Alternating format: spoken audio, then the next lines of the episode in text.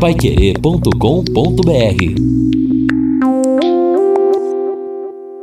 No Jornal da Manhã.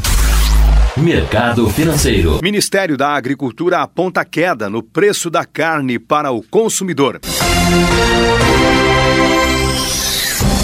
O Ministério da Agricultura, Pecuária e Abastecimento informou que a cotação da arroba, 15 quilos, do boi gordo, diminuiu de valor no final de dezembro, uma queda de 15%. Segundo o Ministério, na última semana, a arroba do boi gordo estava cotada a 180 reais. No início do mês passado, chegou a 216.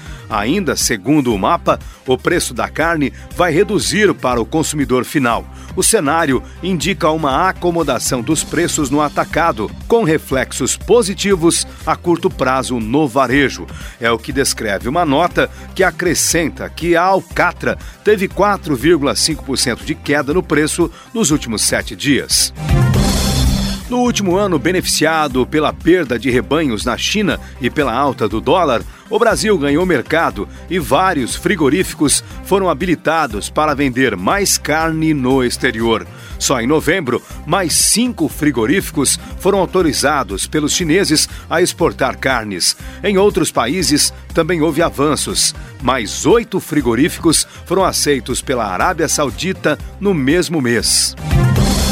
A carne brasileira é competitiva no mercado internacional porque é mais barata que a carne de outros países produtores, como Austrália e Estados Unidos, cujo gasto de criação dos bois é mais oneroso por causa do regime de confinamento e alimentação. O gado brasileiro é criado solto em pasto, na chamada pecuária extensiva. O Brasil produz cerca de 9 milhões de toneladas de carne por ano, a maioria consumida internamente, mas a venda para o exterior é atrativa para os produtores e pressiona os valores, de acordo com informações da Agência Brasil.